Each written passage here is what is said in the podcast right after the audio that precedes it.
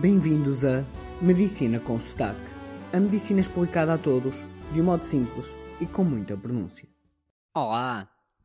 Então, estava tudo planeado para eu hoje lançar a segunda parte da, daquelas perguntas que me foram feitas, relacionadas agora com uh, questões mais da emergência pré-hospitalar.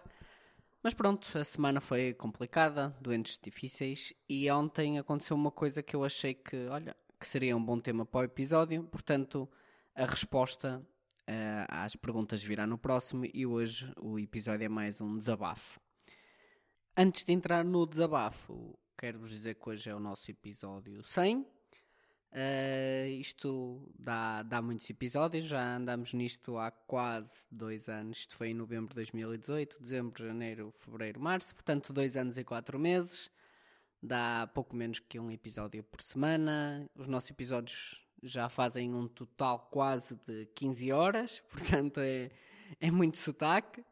Uh, Pronto, quero-vos agradecer e acho que este era aquele momento em que eu deveria pensar se faz sentido, eh, se tudo isto fez sentido. Opa, eu não penso muito. Claro que faz sentido. Isto é, o objetivo é explicar eh, gratuitamente a medicina às pessoas, contribuir também para que as pessoas sejam mais informadas e assim sejam mais proativas na sua saúde, promoção da saúde eh, prevenção da doença e não apenas uma medicina curativa baseada no tratamento. Portanto, essa parte está arrumada, episódio 100, e é para andar para a frente.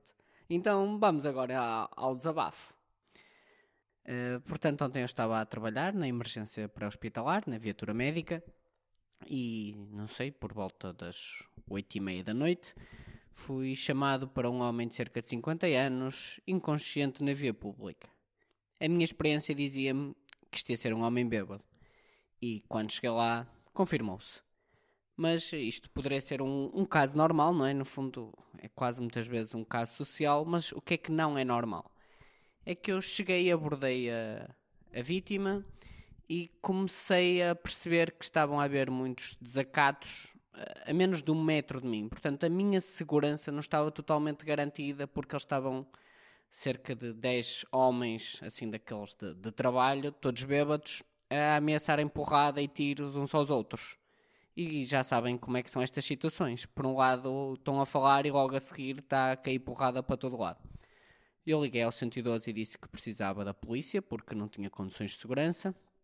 E fiquei ali numa atitude vigilante e reparava que eles diziam muito tipo: Ah, conta aí ao doutor, conta, diz, conta aí a verdade. E o outro dizia tipo: É, está calado, senão vê lá, eu mato-te, etc. Mas, como imaginam, aqui até pode meter piada, mas na altura é um ambiente bastante difícil, com ameaças de morte, de tiros, não diretamente a mim, mas a pessoas que estavam a menos 10 eh, de, de 10 centímetros de mim, estavam quase encostados a nós. Eh, e a situação foi bastante difícil. Eu, pronto, abordei a vítima, entretanto chegaram os bombeiros, levei ao hospital e, claro, não consegui perceber, o doente cheirava-me a etilismo, a álcool, uh, mas não, não juntei um mais um, não, não fiz o pensamento. Só depois de chegar ao hospital é que me, vamos chamar assim, caiu a ficha. Portanto, que é que, qual é a verdade que estava atrás?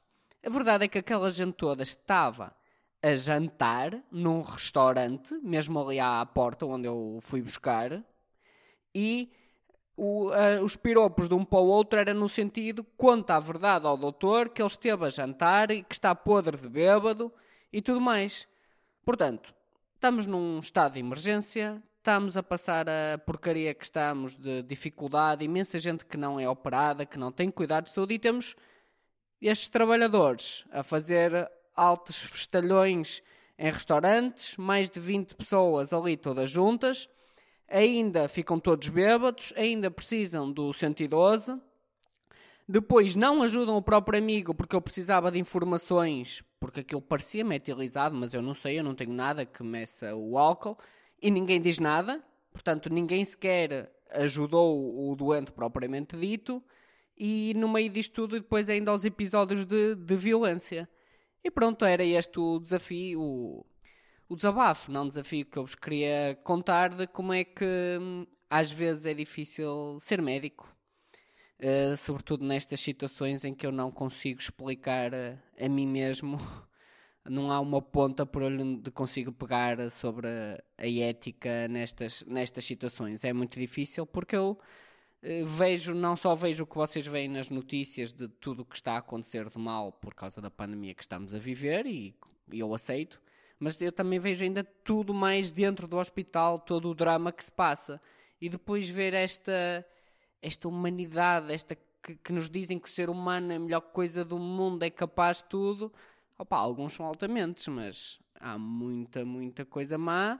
Pronto, eu fui profissional, abordei o doente e depois, claro que liguei à polícia e a polícia não chegou a tempo para me ajudar. Acontece, não condeno minimamente. Uh, mas depois liguei e disse à polícia que, entretanto, já tinha percebido porque é que haviam aquelas ameaças todas e o contexto que provavelmente aquele restaurante teria servido refeições. E pronto.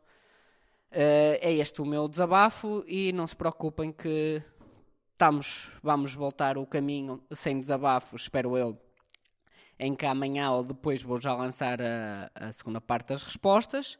E depois estou a pensar em criar um tema que é porque é que nos dói a cabeça quando não tomamos café, para quem está habituado, porque o nosso podcast é. O meu objetivo é explicar a medicina e já há algum tempo que não explico assim algumas coisas mais fisiológicas. E também quero ainda, por final, deixar uh, um agradecimento a um ouvinte que mandou várias perguntas e que eu hei de as responder a todas, ou num episódio específico, ou eh, dividida em vários episódios e isso também não está esquecido. E mais uma vez agradeço sempre as vossas ideias, sugestões, colaborações e pronto, até amanhã ou até um destes próximos dias. Obrigado!